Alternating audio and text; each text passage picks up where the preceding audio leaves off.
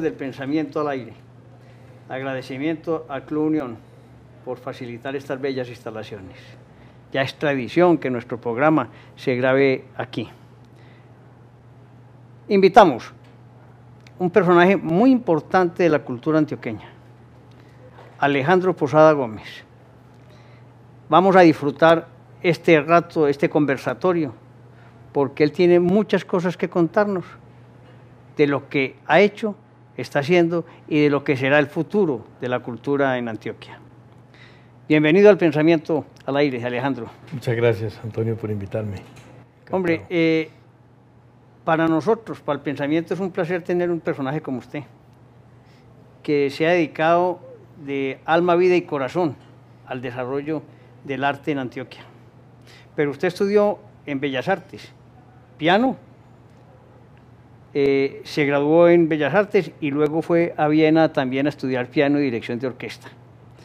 También tuvo el privilegio eh, para mostrar en Colombia que usted ha participado en más de 20, en 70 direcciones eh, en Europa.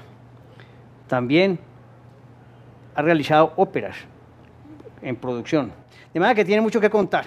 Alejandro, empecemos por el tema de cómo llegó a estudiar en Bellas Artes. Bueno, Bellas Artes eh, era la escuela, digamos, que más sonaba en Medellín en aquella época. ¿no? Estaba la Universidad de Antioquia y Bellas Artes, no existía el departamento de música de AFIT. Y nosotros teníamos una profesora muy querida que iba a la casa a enseñarnos piano, que era Zulma Álvarez, y ella también era profesora en Bellas Artes. Entonces, cuando ya pasaron unos añitos de estudiar en la casa, nos dijo, no, usted ya tienen que ir a Bellas Artes a estudiar todas las materias. Y allí empezamos, estaba con mi hermano, siempre con mi hermano, que es Sergio, que es pianista, y, y allí me gradué en el 82. ¿Y de ahí se quedó o si de una vez tenía que irse para sí, Europa? terminé el colegio en el 83, ya mi hermano estaba en Viena, digamos que él la- le abrió la posibilidad, o le, le abrió los ojos a, a bastantes estudiantes de música de la, ciudad, de la ciudad y algunos terminamos en Viena. Yo me fui en el 85 a estudiar a Viena, dirección de orquesta. Yo me gradué en Bellas Artes como pianista, hice pues todas la- todas las teóricas, pero yo ya tenía el bichito metido de la dirección. Hombre, dirigir es una cosa muy compleja. Yo quisiera que, que usted le contara a, a la audiencia todo ese mundo tan complejo de la dirección. Ayer precisamente, estos días estaba viendo muchos videos, porque la dirección de orquesta puede ser o muy fácil o muy compleja. Muy fácil, lo explicaba Muti en un, video muy, muy simpático, eh, Ricardo Muti, un director italiano muy importante en el mundo, él lo explicaba que puede ser como simplemente mover las manos, pararse al frente de un grupo y mover las manos y ponerlo a tocar juntos. O lo más complejo de la dirección de orquesta es motivar a las personas que por medio de las notas saquen lo mejor de sí mismos. Y ahí es donde empieza a complicarse la vida con esto, porque ahí sí, como dice el maestro, no le alcanza a uno esta vida para aprender la profesión. Y Entonces Porque es, es muy que a- a- además, eh, usted tiene que tener talento para ser director. Y fuera de eso hay un talento inmenso en cada uno de los que están ejecutando una, uno de los, de los órganos, eh, el piano, la guitarra, el violín. Tiene, tiene que conocer usted muy en detalle cada una de las diversas... hay que, hay, que, hay que estudiar mucho, hay que tener, ten- uno tiene que tener muy claro, como, como tiene un pintor, por ejemplo, imagínense un pintor allí con el lienzo preparadito para dar el primer, el primer pincelazo, ¿no? O brochazo, como Su aquí brochazo. Y tiene una imagen que es el, el- el modelo, puede ser un paisaje. Ese pintor antes de dar el primero tiene que tener muy claro qué es lo que quiere. Digamos que frente a una orquesta es igual. Y, y sobre todo que desde la dirección de orquesta, una cosa es sacar a la, a la vida otra vez son música de 200 años, de hace 150 años, y sobre todo poner la voluntad de muchos músicos al mismo tiempo. Es como poner a escribir a 30 escritores un libro eh, eh, al, al mismo tiempo. mismo ¿no? tiempo. Eso, pero, pero sobre todo que la dirección de orquesta y la dirección de orquesta moderna, desde el puesto de la dirección de orquesta, hay que ser bastante más allá que el solo director de orquesta, hay que ser gestor, hay que, hay que, junto con esa responsabilidad de dirigir una orquesta, muchas veces se, se, fijan las políticas culturales de una ciudad o se ayuda a fijar esas políticas. Desde la orquesta se ayuda para que una ciudad en su momento tenga o no los profesores suficientes para enseñar música.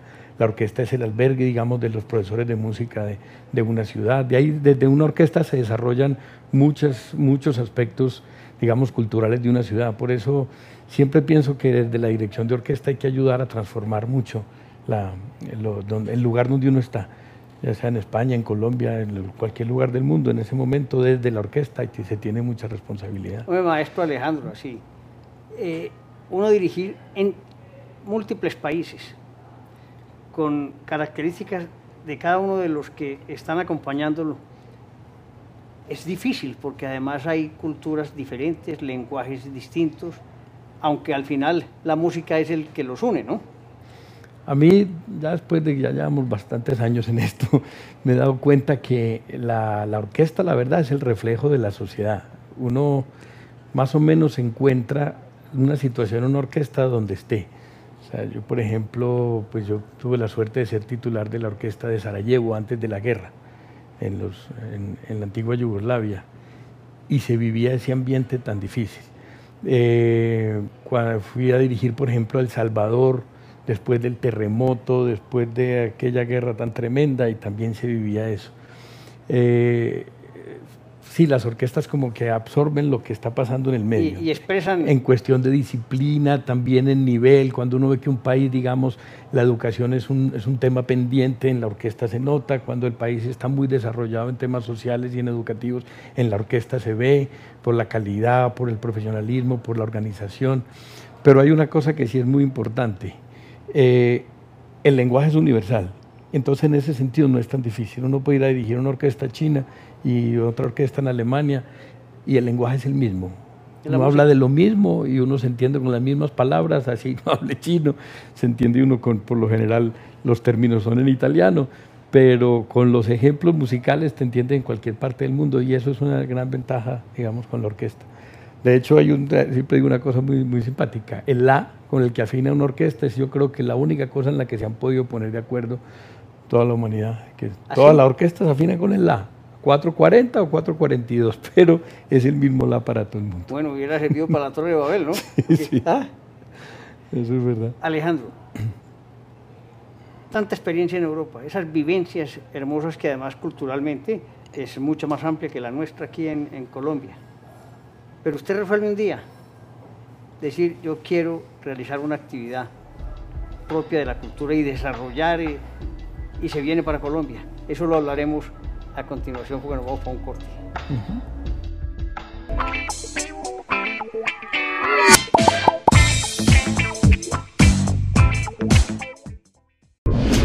Discos Fuentes en sus 85 años presenta 14 cañonazos bailables volumen 59. Los Cumbia Stars, 50 de Joselito, Alquimia, Jesse Uribe y muchos más. 14 cañonazos, estuche de lujo con USB, calendario y realidad aumentada. Más vivos que nunca. Cómpralo ya.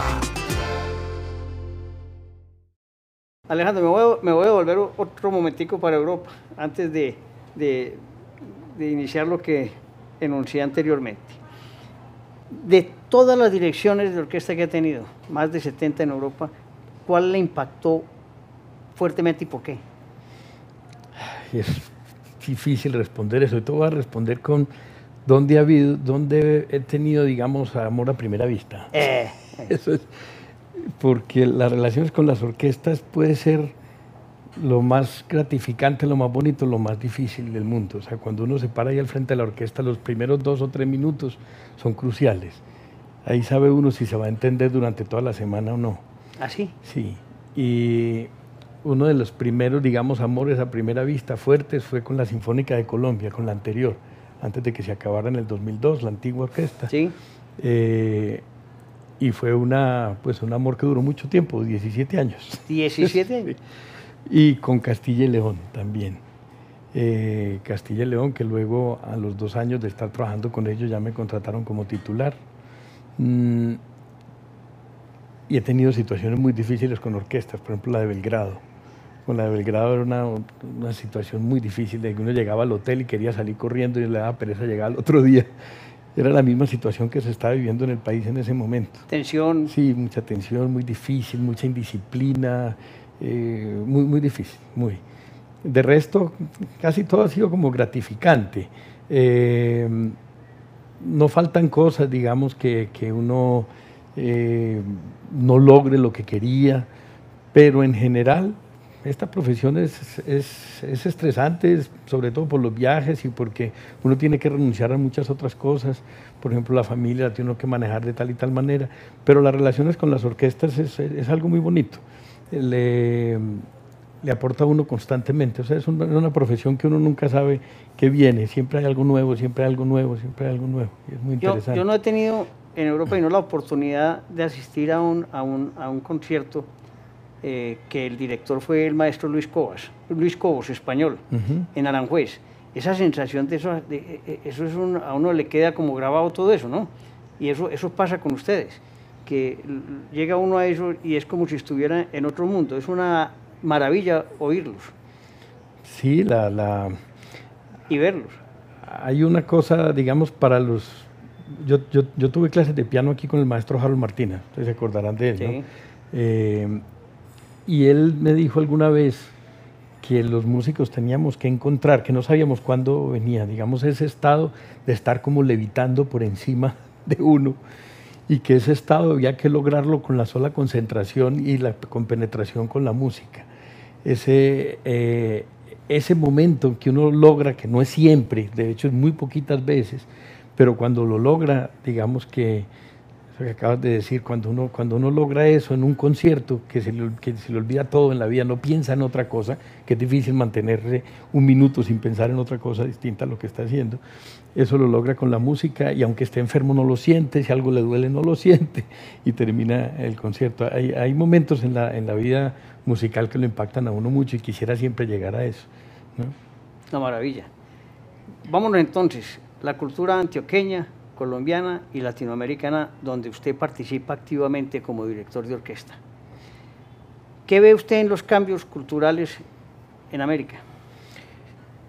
Medellín, por ponerlo como ejemplo, es de verdad un ejemplo de transformación musical muy, muy grande. Digamos, a nivel nacional es muy importante. Nos, yo creo que la, no, se tiene muy claro, o todavía no, no dimensionamos que en Bello hay 2.000 estudiantes de música que Envigado en la red de escuelas tiene alrededor de 3.500, 3.600, que la red de escuelas de Medellín tiene 5.000, que escuelas como la de San Vicente Ferrer, San Pedro de los Milagros son escuelas con 800, que Guarne tiene mil y pico estudiantes de música. Y eso la verdad es... Es que es una magnitud de... No, que, que escuche esto va a quedarse impresionado. Eso es increíble.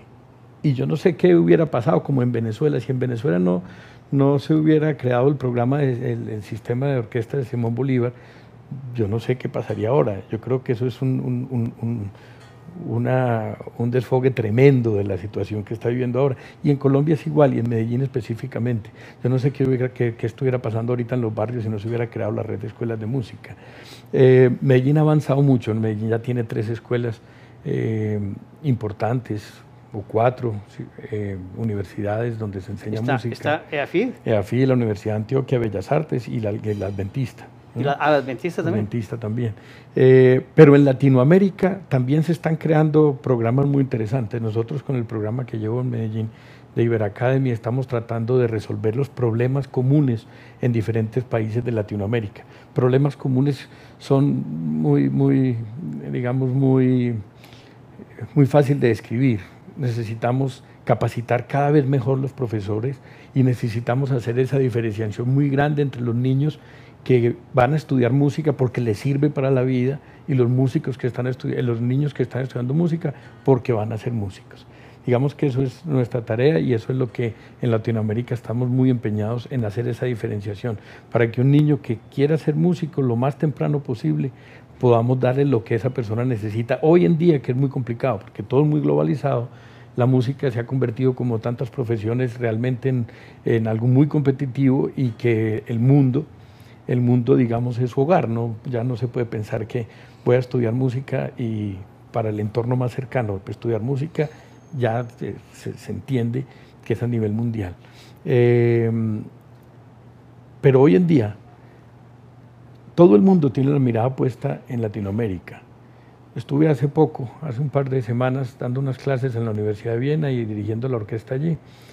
Y estuve, tuve la oportunidad de reunirme con el rector de la Universidad de, de Viena. Y me decía que ya iban a empezar a dejar un poco toda su promoción como universidad en Asia y se iban a dedicar cada vez más a Latinoamérica.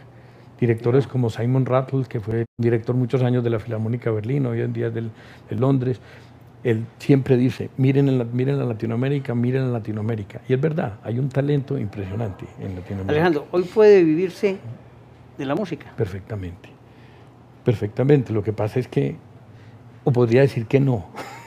Eso depende de las expectativas de cada uno. Sí, pero el que quiere dedicarse, porque yo he visto que hay talentos, y recientemente tuve la oportunidad de ver gente que usted ha, capacitado y formado, que, que, viven y quieren vivir de, de, de, ello, ¿no? Yo podría decir que no y perfectamente que sí, depende cuáles son las expectativas de cada uno y también si no se estrella. Hoy en día el músico moderno entiende la música, el instrumento que estudia, si es dirección, si es composición, si es violín, cello, entiende ese estudio de la música como una plataforma para, puede ser dedicarse al cello como solista por todo el mundo, pero desde ese estudio del cello, de la dirección o de la composición, simplemente eh, ser gestor, dirigir escuelas, ser un muy buen profesor, eh, tener sus propias iniciativas con festivales, o sea, hay un campo de acción muy grande.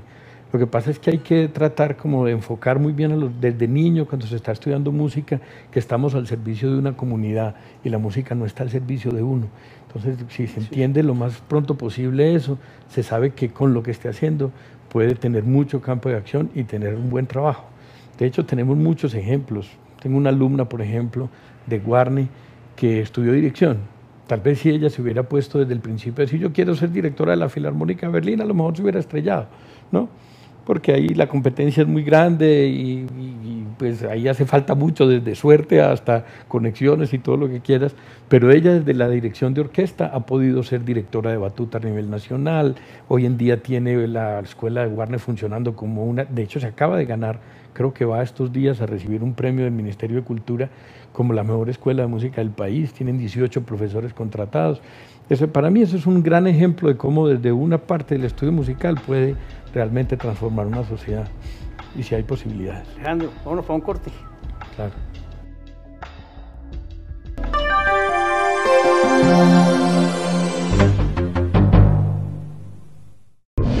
Discos Fuentes en sus 85 años presenta 14 cañonazos bailables volumen 59. Los Cumbia Stars, 50 de Joselito, Alquimia, Jesse Uribe y muchos más. 14 cañonazos. Estuche de lujo con USB, calendario y realidad aumentada. Más vivos que nunca. Cómpralo ya. Alejandro, usted ha recibido miles de premios en el mundo. Además es muy importante que Colombia lo sepa porque usted es un personaje valiosísimo para nuestra cultura, un hombre dedicado completamente al desarrollo de la música en el mundo. Cuente toda esa cantidad de reconocimientos que ha obtenido a lo largo de su trayectoria. Bueno, no mil, Antonio, pero sí un par. Eh, los concursos para directores son un mal necesario. Eh, uno necesita esos concursos para abrirse camino, para que lo conozcan, para que confíen en uno, para que lo inviten a dirigir y empezar a abrirse camino entre las orquestas. Eh, y afortunadamente, pues sí, tuve la oportunidad de, ganar un par de premios en, Dinamarca, un premio especial hace mucho tiempo, en el 95. En el 92 gané el segundo premio del concurso de Cadaqués, que era el primer concurso para directores que se organizaba en España. Hoy en día ya va por la versión 34, creo pero yo gané el segundo premio en la primera y a ese concurso sí le debo un montón porque ese fue la, digamos, el concurso que me abrió las puertas en España. Y, y desde el 92 para acá pues he podido trabajar prácticamente con todas las orquestas españolas y ser titular durante siete temporadas de la, de la Orquesta de Castilla y León. Eh, también hubo uno muy interesante que, que me enseñó mucho, que fue el del concurso de la Orquesta de Cámara de Viena. Yo estaba muy jovencito, todavía estudiando, y pues esa orquesta tenía un nivel impresionante, entonces para uno fue algo muy, muy motivante y que me, que me ayudó a entender un poco por dónde iba la cosa. Alejandro, eh, quiero que, que, le cuente a la audiencia qué es ser titular. Sí, hay, hay muchas. De hecho, un alumno mío ahora en, en EAFIT que está haciendo la maestría, está haciendo un, un trabajo de final de grado eh, sobre esa terminología de los directores, qué es ser titular, qué es ser asistente, asociado, eh, residente. El director titular es el que lleva toda la responsabilidad artística de la orquesta. No solamente dirige el mayor número de programas de, una temporada de conciertos de una orquesta, sino que es el que fija las políticas, qué es lo que se debe tocar, por qué, es el que, como les decía ahora, eh, entiende lo que está pasando en el medio donde está la orquesta y trata de planear las cosas para que la orquesta se, desarrolle con una sostenibilidad en el tiempo, para que se colabore con las universidades, en general con la vida cultural. Pero también le toca, al ser titular, le toca una tarea que es tal vez una de las más difíciles que tiene que hacer uno en la vida, y es definir quién entra a la orquesta, quién sale, por qué sale o por qué entra, ¿no? y esa es una de las decisiones más difíciles, tener que hacer audiciones y sacar músicos de una orquesta o negarle o, aceptarlo en una orquesta. Esa es la responsabilidad de uno también como titular. Ya como invitado simplemente va, dirige un concierto, si les gustó vuelve, si no, pues no. Eh, asociado es que comparte esa responsabilidad con el titular eh, y residente es una persona que, pues, como el nombre lo dice, está siempre ahí para que lo que la orquesta va necesitando, conciertos didácticos, conciertos por fuera, que a veces el titular no hace porque está muy ocupado, porque no los quiere hacer, entonces siempre tiene un, un residente. Muy bien, aclaración importantísima, que es necesario que vean la cantidad de gente que está alrededor de todo, de todo este tema. En Antioquia usted está en EAFID, uh -huh. es eh, eh, profesor y dirige la Sinfónica también. Yo tengo el programa, no, la Sinfónica de Afil no, yo tengo el programa de Iber Academy, con la orquesta Iber Academy, y soy profesor de, de, dirección de orquesta en EAFIT, sí, hace ya 10 años. 10 años. Sí. Alumnos por todas partes. Afortunadamente, muy buenos. Tengo a una alumna, por ejemplo, de la Unión, que está ahora en Suiza, se ganó el primer puesto como en, en, un concurso que hubo de ochenta y pico directores de todo el mundo, se ganó el primer premio para la maestría en, en Zúrich. Eh, tengo ya tres alumnos en Viena, se acaban de graduar tres alumnos también este año. Y esta alumna que les digo, Ana, eh, fue invitada como una de las 12 directoras mujeres para el concurso de París el año entrante. Afortunadamente tengo ya un grupo de, de directores regados por todo el país y en el mundo directores de batuta, directores de la Orquesta de Pereira, directores de la Orquesta Juvenil de la Filarmónica de Bogotá. Maravilla. Eso va muy bien, me tiene muy, muy orgulloso. Y ha mandado más de 50 estudiantes a Europa, ¿no? No, mucho más. Muchos más. Muchos más. En este momento tenemos estudiantes de Iber Academy que, haya, que hayan terminado ya en la Antioquia o en, o en EAFIT. Tenemos alrededor de 30 becados entre eh, en Europa y en Estados Unidos. Sí. Y constantemente, este año ya llevamos más de 90 que enviamos a, a, diferentes cosas en el mundo, festivales, eh, lo que llamamos side by side, tocar con orquestas, cursos. Y en este momento, digamos que nos llena de orgullo. Tenemos, por ejemplo, una persona, Yadilton Zorrilla, que terminó en la Universidad de Antioquia, que fue apoyado por Iber Academy mucho tiempo. Hoy en día toca con la Filarmónica de Viena. Lo, lo voy a interrumpir uh -huh. para preguntar, ¿Iber Academy también participa su esposa? Sí, mi esposa es la directora de la fundación. Sí. Es una fundación. Tenemos un equipo. Es una fundación que de nosotros no, la dirigimos nosotros. La dirigen ustedes. Pues la fundación, eh, ahí tenemos un equipo de, de, trabajo, tenemos una fundación que nos apoya, mmm, que es una, una, fundación muy interesante de Liechtenstein. Es una, una, empresa, se llama la empresa Hilti, que tiene una fundación muy linda, trabajan en 120 y pico de países, desde con música, con arqueología, con desarrollos de, de vivienda social, de un montón de, de temas. Y desde la parte de la música ellos apoyan proyectos en Latinoamérica y desde el 2015 nos encargaron a nosotros desarrollar o ayudar a desarrollar proyectos en, en Bolivia, en, en, Nicaragua, en Perú, en Brasil, en Venezuela.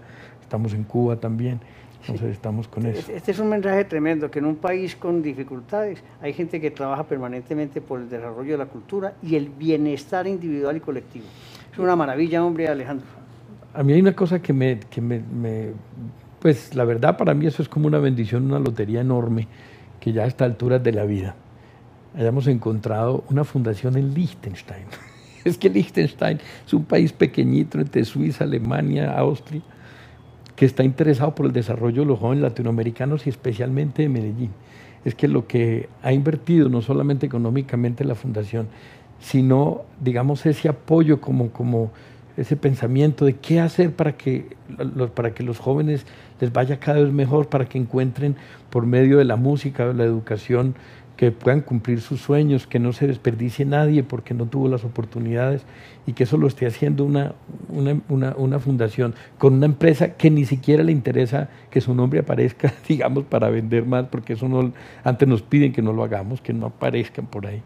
Eh, a mí me parece que es increíble. Yo creo que no, no, no, ha existido, por lo menos en mis investigaciones, una fundación que se haya interesado tanto en la educación de, de los jóvenes de nuestra ciudad y, de Latinoamérica.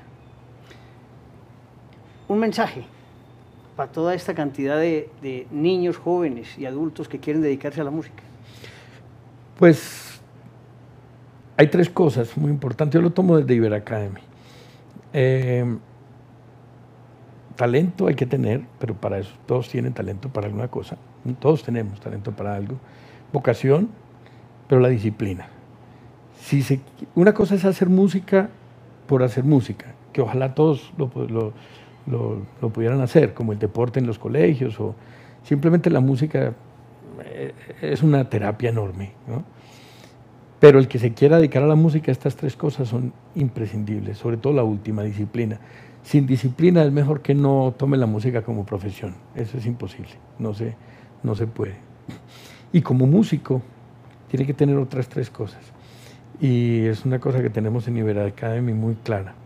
Y es ese sentimiento de gratitud, digamos, entender las cosas que le van llegando en la vida, porque siempre hay alguien que está haciendo algo por uno, pero entenderlo más como un privilegio que como derechos. En el momento que lo tenemos como privilegios, estamos siempre agradecidos, como derechos estamos siempre como que si no nos da alguien es culpable. Mm. Eh, segundo, es con un sentido de generosidad muy grande de lo que recibe. Hay que, hay que ayudar a otros a que también lo tengan, hay que compartir lo que se recibe, lo que se aprende. Y tercero, hacerlo desde la excelencia. Eh, yo creo que en todo hay que hacerlo bien.